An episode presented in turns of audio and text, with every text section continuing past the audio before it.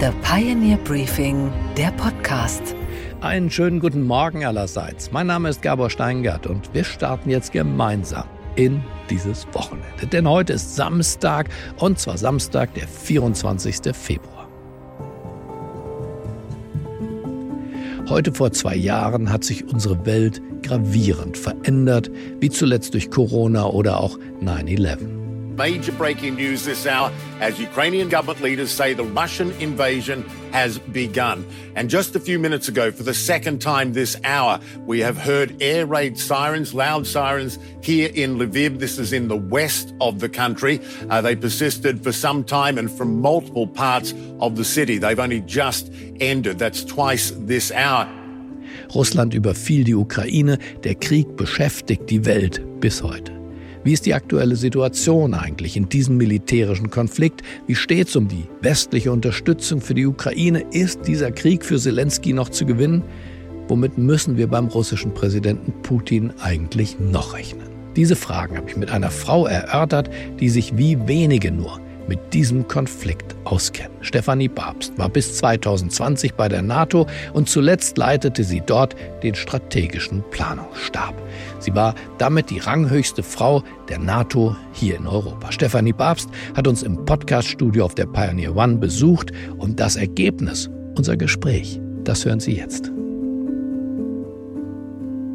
Einen schönen guten Morgen, Stefanie Babst. Einen schönen guten Morgen, Herr Steingart. Munition in der Ukraine ist knapp, Geländegewinne gibt es schon länger keine mehr und die Taurus-Abwehrraketen oder Flugabwehrkörper wird es jetzt auch nicht geben. Frau Babst, die Frage ist doch, will der Westen diesen Krieg überhaupt noch gewinnen?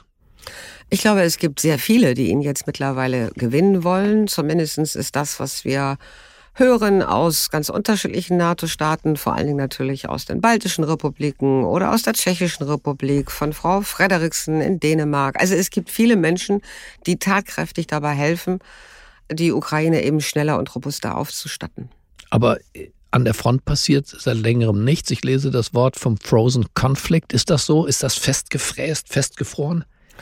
Ich habe nie den Eindruck gehabt, dass die Dynamik entlang einer sehr langen Frontlinie eingefroren war. Da ist ja auch in den letzten Monaten oder im ganzen letzten Jahr immer wieder, sind immer wieder Dinge passiert. Es ist hin und her gegangen. Wie lang ist die Frontlinie? 1300 Kilometer ungefähr. Also beispielsweise haben die Ukrainer sehr erfolgreich äh, an der südlichen Frontlinie in der Region des Schwarzen Meeres ja immer wieder russische Schiffe angegriffen mit ihrer Drohnenflotte, sehr erfolgreich, manchmal sogar mehrere Tage hintereinander.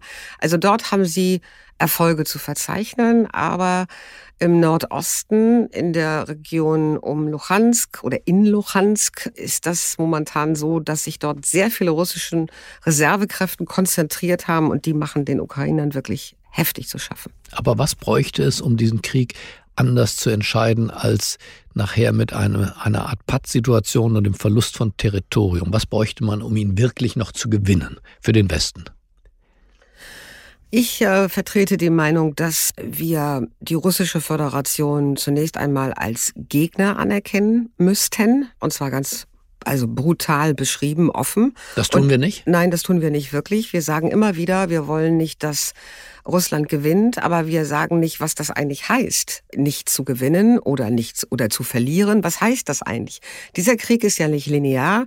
Es gibt ganz viele unterschiedliche Szenarien, wie er sich weiterentwickeln könnte für die eine oder die andere Richtung. Und wir müssen uns darüber im Klaren sein, dass Russland, egal wie sich das jetzt in den nächsten Wochen, Monaten und Jahren darstellt, dass wir auf alle Eventualitäten vorbereitet sind. Aber die allergrößte, wichtigste Priorität in meinen Augen ist, die Ukraine militärisch auszustatten. Aber nochmal zum Mindset. In Wahrheit haben Sie gesagt, der Westen hat Schiss vor Putin, hat Angst, ihm gegenseitig jetzt auch den Krieg zu erklären.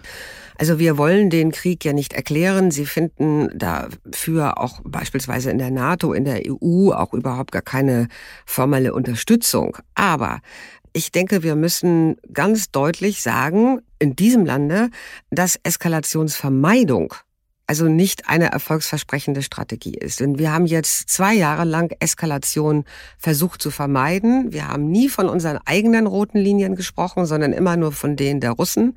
Wir haben nie wirklich aktiv etwas gemacht, sondern immer reagiert auf das, was Russland in der Ukraine veranstaltet, in geradezu unglaublicher Weise.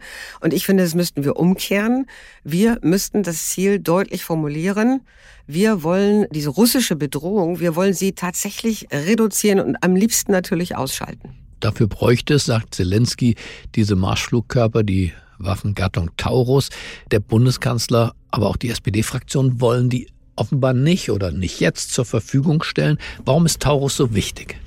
Taurus ist natürlich kein Gamechanger in dem Sinne, dass sich übermorgen alles ganz wunderbar für die Ukrainer ändern würde. Aber es ist und bleibt eine sehr wichtige militärische Einzelfähigkeit, um bestimmte russische Ziele, die weiter von der Frontlinie entfernt liegen, beispielsweise auf der Krim, anzugreifen. Das können Nachschublinien sein, Depots sein, das können Abschussrampen sein. Und dafür brauchen sie diese länger fliegenden und besonders auch bestückten und intelligenten Waffensysteme. Alles, was jetzt folgt, das hören ausschließlich zahlende Pioneers. In unserer App oder auf thepioneer.de. Und sollten Sie noch kein Pionier sein, was ja passieren kann, jedem passieren kann, dann werden Sie doch heute einer. Das geht einfach auf thepioneer.de. Sie haben dann unbegrenzten Zugang zu unseren Podcasts, unseren Briefings, unseren Cover Stories, unseren Expertenartikeln und auf dem Schiff sind Sie auch herzlich willkommen. Also, ich freue mich auf Sie und wünsche Ihnen ein heiteres Wochenende. Trotz alledem, bleiben Sie mir gewogen, es grüßt Sie auf das Herzlichste. Ihr Gabor Steingart.